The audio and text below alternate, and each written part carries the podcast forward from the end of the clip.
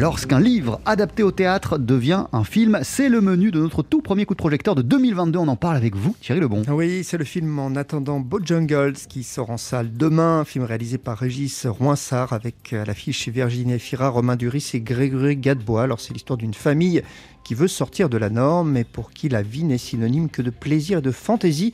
Mais peut-on vivre libre jusqu'à la folie, surtout avec un enfant, même si cette liberté donne envie?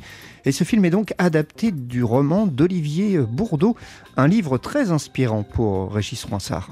Tout me semblait cinématographique. D'abord, c'est une histoire d'amour tellement dingue. Euh, il y a des personnages.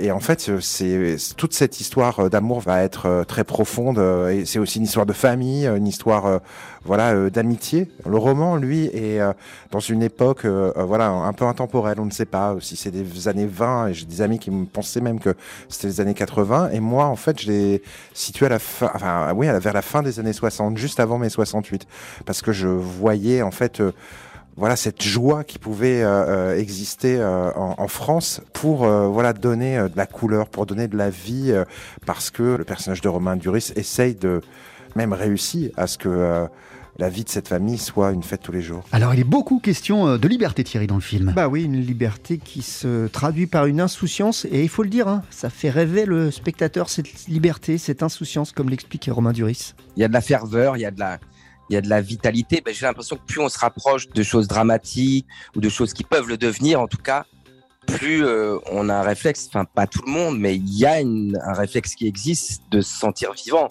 Et c'est clair que ça peut être une politique de vie. Moi, j'y crois.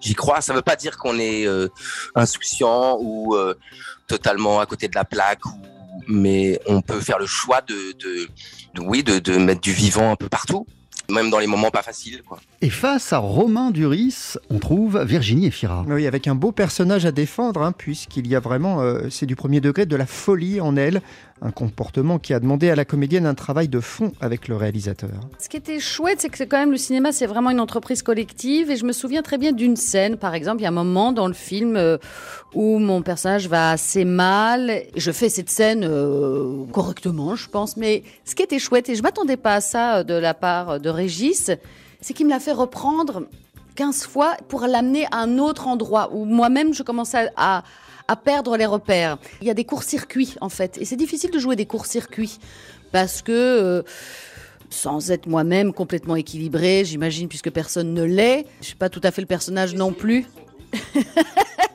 oui, surtout à cette période qui permet vraiment un équilibre euh, parfait, vraiment. Donc, c'est d'être aidé. Donc, ça, ça permet en fait de trouver quelque chose qui correspondrait à un, à un truc juste, parce que autour de vous, ça l'est aussi, quoi. Virginie Fira aux côtés de Romain Duris et de Grégory Gadebois dans le très beau film de Régis Roinsard en attendant en attendant bah, le lapsus en attendant Bojangles ça sort en salle demain avec comme fil conducteur bien sûr Jean-Charles cette chanson Mr Bojangles dont on connaît notamment la version Nina Simone même si dans le film c'est une version originale.